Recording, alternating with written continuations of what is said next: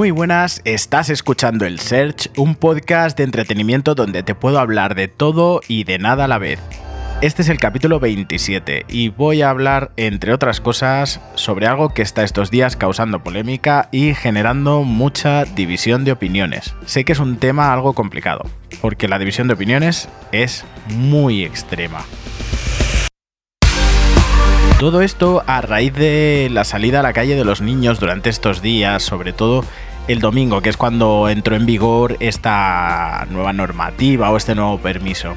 Partiendo de esto, te contaré mi punto de vista sobre lo que ya te adelanto en el título, el sensacionalismo de los medios, cómo se utilizan para dirigir el pensamiento de las masas y sobre todo eh, de las fake news de las que tanto se habla estos días. En definitiva, hablaremos de manipulación. Empezamos.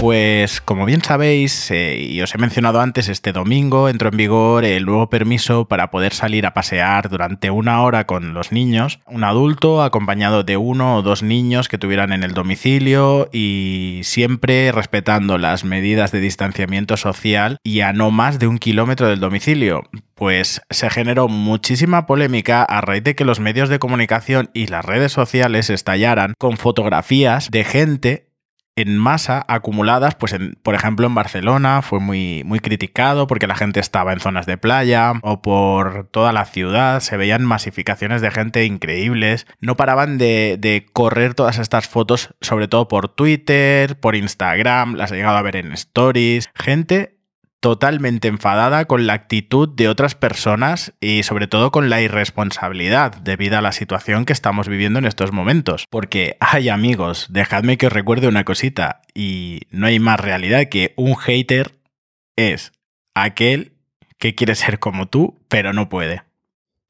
Pues todo este enfado pasa mm, por la gente que no tiene niños, que son los nuevos perros a su vez, y claro, la gente reacciona enfadadísima. Claro, no puede ser que la gente se esté paseando, se estén juntando en la calle y yo no tengo un niño de 1 a 12 años. ¿Qué hago? No tengo ni niño ni perro y estoy amargado en mi balcón. Y encima veo todo esto que están publicando por redes, por periódicos, que es lo más grave. Y, y, estallo. Entonces fue, pues bueno, ya sabéis, como todos los contenidos que son virales, pues hacen explotar redes en un momento, crece la indignación de la población contra tus vecinos porque han estado agrupándose, han estado haciendo barbacoas, han estado jugando a la petanca, han estado yéndose de compras a los centros comerciales que están cerrados y tú no puedes. Pues bien, dejadme que os cuente que yo, por ejemplo, sí que es verdad que escuché ruido de niños en la calle, pero sin más alboroto. Me asomé y tampoco vi nada especial. A lo mejor de vez en cuando pasaba un padre con un hijo y ya está. Después me fui a hacer la compra, porque aquí en Madrid eh, prácticamente todo está abierto un domingo, y de camino al supermercado, por las plazas y los parques, no me encontré nada diferente a lo que te puedes encontrar cualquier día en un Mercadona o en un Carrefour o en un Alcampo o en lo que tú quieras. Gente gente que se junta, todos a un metro, dos metros, lo que sea, de otros, pero con la pequeña diferencia de que esa gente, esas personas, iban con su hijo o sus dos hijos, como otros van con su perro o sus dos perros. Entonces, ¿qué, ¿qué, pasa? ¿Que hay sitios en los que esto ha sido especial y han habido fiestas? Pues déjame deciros que aquí en Alcorcón, donde yo resido, este domingo en especial estuvieron los controles, pero súper intensivos, intensivos. Con lo cual, si todo esto, como se han publicado en las redes con estas famosas fotos o estos vídeos, fuese real, Dios mío, la repercusión que hubiese tenido. Bueno, dirás, ¿y, cuál es el objeto de todo esto, no? ¿Por qué han salido estas fotos y demás? Bueno, dejadme que os explique, bueno, pues dejadme que os cuente otra cosa antes. Para los que no sepáis de fotografía, seguro que sí sabéis que los móviles nuevos, la gran mayoría de ellos, llevan dos, tres, cuatro, cinco cámaras. Pues bien, déjame deciros que eh, correctamente hablando, estos son lentes que corresponden a objetivos. Estos teléfonos llevan varios tipos de objetivo, porque claro, mm, ¿para qué quieres cinco cámaras y las cinco hacen la misma foto? No, me explico. Estos móviles eh, llevan eh, un teleobjetivo, que ahí es donde vamos a llegar. Llevan un objetivo angular, que suele ser el, objetivo normal y corriente que llevan la cámara en sí o el teléfono en sí. Y luego llevan pues otro tipo de, objetivos como el gran angular para, para generar fotografías de paisajes, etcétera, etcétera, etcétera. Bueno, como todos habéis visto, pues un objetivo es ese cañoncito que llevan las cámaras reflex de los japoneses que le van cambiando pues uno u otro. Pueden ser más, más, más largos, más cortitos y todos y cada uno de ellos tienen una función. En este caso os voy a explicar el del teleobjetivo, o como popularmente se le entiende, el objetivo zoom. Cuando tú te alejas mucho de una situación, donde hay sujetos a distintos planos y aplicas el zoom todo lo que puedas hasta encuadrarlos en la escena, en la fotografía o en la imagen, las distancias se reducen hasta tal punto que los objetos en diferentes planos llegan a estar todos en el mismo plano, acartonados. Lo habéis entendido, ¿verdad? Pues aquí entonces es cuando os pido que reviséis las fotografías que habéis estado compartiendo en redes, que habéis estado incendiando, que habéis estado criticando, que os ha entrado el fuego por el cuerpo y el cabreo monumental. Observarlas de nuevo, por favor. Vais a daros cuenta de que la mayoría de los sujetos, sobre todo los de primer y segundo plano, parecen las típicas dianas de pruebas en las galerías de tiro de las academias de policía. Parece un cartón, parece el cartón de Justin Bieber a tamaño completo anunciando calzoncillos. ¿Es o no es? Pues esto es así, señores. Y lo más triste de todo, me diréis, claro, porque estas fotografías han aparecido en un periódico. Efectivamente, y voy a nombrar uno de ellos, la portada del ABC. Entonces, eh, claro, estas fotografías, ¿por qué? ¿Por qué las sacan periódicos que son medios respetables, que son medios... Va, respetables, ¿en serio? Si tú eh, coges dos periódicos distintos, lees la misma noticia y cada uno te lo cuenta con su propia versión, no son medios respetables, son medios que trabajan para personas, otras corporaciones, otros gobiernos, lo que sea, y entonces las noticias te las van a contar desde un punto de vista muy particular. Lo que sea, cuando vosotros veis una noticia de se ha descubierto que el agua mineral es eh, súper beneficiosa para el organismo, eh, aporta todas las vitaminas, aporta todo, no se extrañe por favor. Entiendo que estamos hablando de, muchas cosas, ¿eh? Y estamos hablando de cosas serias, estamos hablando cosas que pueden ser demostrables o no científicamente, pero que no se extrañe que detrás de ese artículo en el que te venden muy bien una cosa en concreto, exista una mano financiada. Es decir, está el que da el sobre y el que lo recibe. Entonces, pues eh, es el primer punto en el cual no os tenéis que fiar al 100% de las noticias que os explican en los periódicos, porque sí, está muy bien. Jo, es que lo han dicho en el periódico, es que lo han dicho en el telenoticias, es que lo han dicho en el, en el telediario, efectivamente, pero eso no es correcto. Se utiliza desde hace muchísimos años una cosa, una técnica que se llama manipulación de masas, control de masas, ¿vale? Yo empecé a estudiar una, una carrera porque durante un tiempo estuve trabajando de noche y me planteé hacer algo más con mi vida que trabajar de noche y quise apuntarme a la universidad de distancia y empecé a estudiar la carrera de ciencias de la comunicación. En esta carrera hay una asignatura que dice bueno, que dice no, una asignatura que se llama comunicación de masas. En esta asignatura, señores y señores, y a quien quiera y me lo pida, tengo los apuntes, te enseñan técnicas de manipulación de masas. O sea, que es algo que ya se estudia, es algo que está ahí. Para los que quieren eh, evidencias científicas de las cosas, para los que dicen, no, que esto es una teoría de la conspiración. ¿En serio? ¿En serio una teoría de la conspiración? ¿Una asignatura de primero de carrera es una teoría de la conspiración? Como la puede ser una asignatura de primero de física o de matemáticas, tanto que defiendes a la ciencia? Pues aquí lo tienes. Y en fin, os voy a leer para defender todo esto para que lo veáis, que no es una conspiranoia, como le llamáis muchos, o como le llaman muchos, que no es un pirado que cree que van a venir marcianos, o que cree que van a venir señores con papel de plata en la cabeza. No, para que veáis que es un hecho. Hay gente como Noam Chomsky, este señor es un filósofo, es politicólogo, escribe un artículo que se titula así, 10 estrategias de manipulación mediática. Y a continuación os voy a leer en qué consisten y os voy a comentar un poquito cada una de ellas para que veáis y pongáis los ejemplos, los, los extrapoléis a vuestra situación personal y a lo que estáis viviendo, por ejemplo, a día de hoy. La primera de ellas, eh, él la define como la estrategia de la distracción. Os voy a leer un poquito en qué consiste y después la comentamos. Dice, el elemento primordial del control social es la estrategia de la distracción que consiste en desviar la atención del público de los problemas importantes y de los cambios decididos por las élites políticas y económicas mediante la técnica del diluvio o inundación de continuas distracciones y de informaciones insignificantes. Un ejemplo al respecto de esto, para que entendáis de qué va, durante el 2017 2017, 2018, el tema del independentismo. ¿Vale? Sí, yo vengo de Barcelona, hay mucha gente que realmente está a favor de eso, hay gente que no, pero durante esa época empezaron a llover noticias de todo tipo que no le interesan a nadie, pero causaron un impacto social brutal. Una comunidad autónoma que se separaba de un país o que quería separarse de un país y querían hacer, por favor, querían hacer un referéndum. Que eso es como votar en casa que se cena esta noche. Tan cruel era eso. Pero no, empezaron a machacar, a machacar, a machacar, a machacar, a machacar, a machacar, tanto a los de un bando como a los del otro. ¿eh? O sea, hablo que en televisiones catalanas España era el enemigo, pero en España Cataluña era el enemigo. Empezaron a crear un, revuelto social, todo para ocultar toda la trama de, de corrupción que hubo en el PP, toda la trama de corrupción que hubo con los políticos catalanes, o sea, exagerado. Pues eso era lo que estaban haciendo, una cortina de humo, una estrategia de la distracción, manipulando a la gente. La segunda nos cuenta crear problemas y después ofrecer soluciones. Esto es muy típico ¿eh? y sobre todo se habla mucho en el ámbito de la tecnología, ¿no? Eh, te dan un teléfono móvil, te inundan a notificaciones, te estresan, te agobian la vida, porque claro, es que tengo tanto estrés, me escriben 200 WhatsApps, 300 publicaciones de Instagram, 200 de Facebook y luego te, te dan la solución. Chaval, hemos creado un Apple Watch o un smartwatch. Es un reloj que te puedes poner y las notificaciones te llegarán al reloj y no te perderás ninguna. ¿Realmente lo necesitábamos? No. Pero bueno, me resuelve la vida. Oh, gracias al Apple Watch, ahora pues mira, puedo dejar el móvil por ahí. Ah, que no lo podías dejar antes. Pues de esto se trata, pero a otro nivel. Estamos hablando a un problema ya en plan político, un problema social, ¿no? Este método también es llamado problema reacción solución. Se crea un problema, una situación prevista para causar cierta reacción en el público, a fin de que éste sea el demandante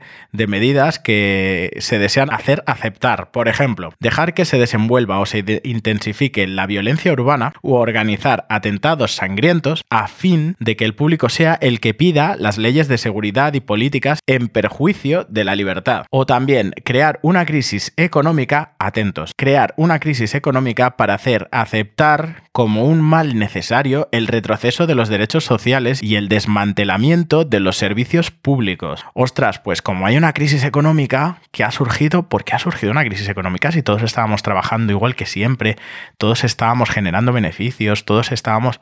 No hemos dejado de trabajar. ¿Qué ha pasado? ¿No? Pues no, ha estallado una burbuja inmobiliaria, bla, bla, pum. Los desahucios, vamos a aceptar que nos pongan más intereses en no sé qué, vamos a... Claro, porque esto hay que solucionarlo, hay que solucionar esta crisis. Pues ahí lo tenéis. El punto número 3 es la estrategia de la gradualidad. Es decir, para hacer que se acepte una medida inaceptable, basta aplicarla gradualmente a cuentagotas por años consecutivos. Es de esta manera que condiciones socioeconómicas radicalmente nuevas, como el neoliberalismo, que no vamos a entrar en qué significa esto, fueron impuestas durante las décadas de los 80 y los 90. Estado mínimo, privatizaciones, precariedad, flexibilidad, desempleo en masa, salarios que ya no aseguran unos ingresos decentes, Tantos cambios, si los hubieran hecho de golpe, hubieran provocado una revolución muy bestia, pero al ser aplicadas poco a poco y gradualmente, pues la gente lo va asimilando mejor y no se da cuenta de lo que están haciendo. El punto número 4, la estrategia de diferir. Otra manera de hacer aceptar una decisión impopular es presentarla como dolorosa y necesaria, obteniendo la aceptación pública en el momento para una aplicación futura. Es más fácil aceptar un sacrificio futuro que un sacrificio inmediato. Primero, porque el esfuerzo no es empleado inmediatamente. Luego, porque el público, la masa, tiene siempre la tendencia a esperar ingenuamente que todo irá mejor mañana. ¿Os suena esto algo? Quizá una situación que estamos viviendo ahora. De repente ha venido un virus, estamos todos confinados, la nueva realidad va a cambiar, pero ostras, es que es un mal necesario. ¿No? Eh, dejemos el dinero en efectivo, paguemos con tarjetas, mil cosas, mil cambios que quieren estas élites. siempre estamos hablando de élites, ¿eh? no estamos hablando del señor Mercadona ni, ni, nadie por el estilo. ¿eh? Ya hablamos de escalones más altos, grandes grupos políticos, grandes grupos empresariales y financieros. ¿Vale? Esto da más tiempo al público para que se acostumbre a la idea del cambio y la acepte con resignación cuando llegue el momento. ¿Qué os parece? Esto lo escribió un señor hace años, ¿eh? Quiero decir, no lo están escribiendo ahora y precisamente es lo que estamos viviendo. La número 5 es dirigirse al público como criaturas de poca edad, que os voy a contar. La mayoría de publicidad va dirigida eh, al gran público utilizando un discurso, argumentos, personajes y entonación particularmente infantiles. Todo esto os recomiendo, voy a hacer un inciso pequeñito, que busquéis en Google armas silenciosas para guerras tranquilas. ¿Vale? A raíz de ahí os, eh, os dejo una investigación personal por si os aburrís o os interesa el tema. ¿qué voy a comentar sobre esto? ¿no? Si a ti te hacen, te venden un producto, te utilizan una publicidad y te, lo están diciendo como si fueras un crío de 12 años, al final la reacción que vas a tener es la del crío de 12 años. No, no vas a pensar fríamente las cosas, no vas a pensar racionalmente.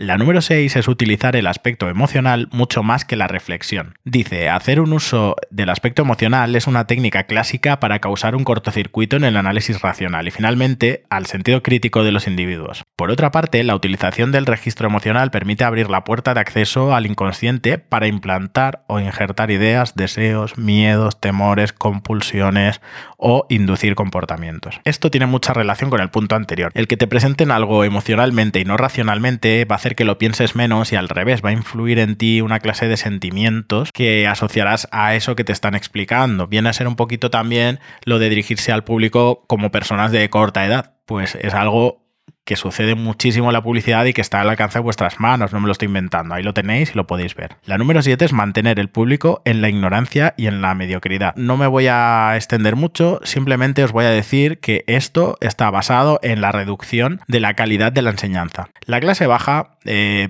la educación que reciba va a ser pésima Mientras que hay élites que se forman de una forma mucho y muy diferente a la que se están viendo en los colegios de acceso público, por ejemplo, en colegios esenciales, incluso privados, a pie de todo el mundo. La número 8 nos explica estimular al público a ser complaciente con la mediocridad. Y te has de creer que está de moda el hecho de ser estúpido, vulgar, inculto. ¿Os suena de algo?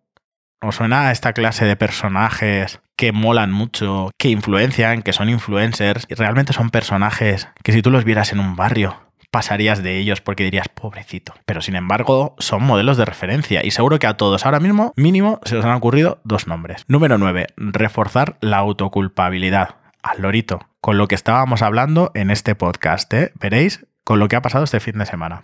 Hacer creer al individuo que es solamente él el culpable por su propia desgracia por causa de la insuficiencia de su inteligencia o de sus capacidades o de sus esfuerzos. Así, en lugar de rebelarse contra el sistema económico, el individuo se autodesvalida y se culpa, lo que genera un estado depresivo uno de cuyos efectos es la inhibición de su acción, y sin acción no hay revolución. Señores, la culpa de que nos contagiemos de virus va a ser nuestra porque nos juntamos en la calle a pasear con nuestros niños.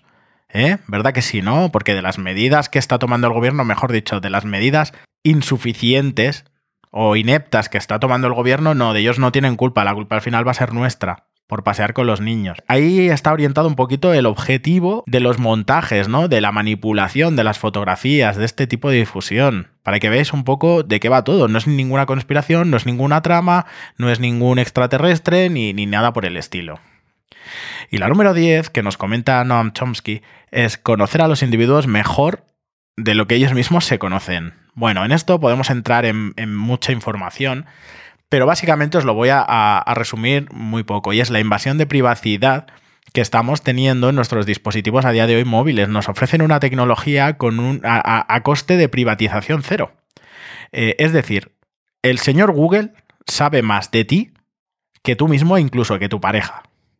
Si tú, por ejemplo, le estás ocultando cosas a tu pareja, pero todo esto lo estás whatsappeando con alguien, lo estás buscando en Google, eh, te estás moviendo por aplicaciones, ¿saben más ellos que tú y que ella y que él? ¿Por qué? Porque todos esos datos, todo lo que tú haces en tu teléfono no es privado en absoluto, para nada todo movimiento lo saben, saben dónde estás en todo momento, porque por más que te engañen diciéndote que el logotipito ese de la flechita de la ubicación, si sale es que se está utilizando, es mentira, no tiene por qué, eso es un simple efecto óptico que, te hace decir que están utilizando la, la ubicación, pero si realmente quieren acceder a tu ubicación no lo vas a ver, no te van a avisar. Así que os invito a que como bien sé que lo hacéis, porque la mayoría de las personas que me siguen, yo soy consciente de que me siguen, porque ya más de una vez he soltado perlitas de este tipo, sé que pensáis, os invito a pensar, os invito a reflexionar antes de decir o hacer cualquier cosa que sea tan básica como la, la viralización de este fin de semana de estas cosas. Y esto es todo por hoy. Muchas gracias por dedicar tu tiempo a escucharme. Por favor, me gustaría que me hagas llegar tu opinión sobre el tema a través de www.elsearch.es. Allí tienes todas las formas de contactar conmigo e incluso te las voy a poner aquí en las notas del capítulo. Todas vuestras opiniones me importan muchísimo y si te ha gustado te invito a que te suscribas al podcast para recibir cada capítulo en tu dispositivo. Y ya sabéis lo que dicen, respetad a vuestros enemigos que son los únicos que tienen claro que sois mejor que ellos. Hasta la próxima.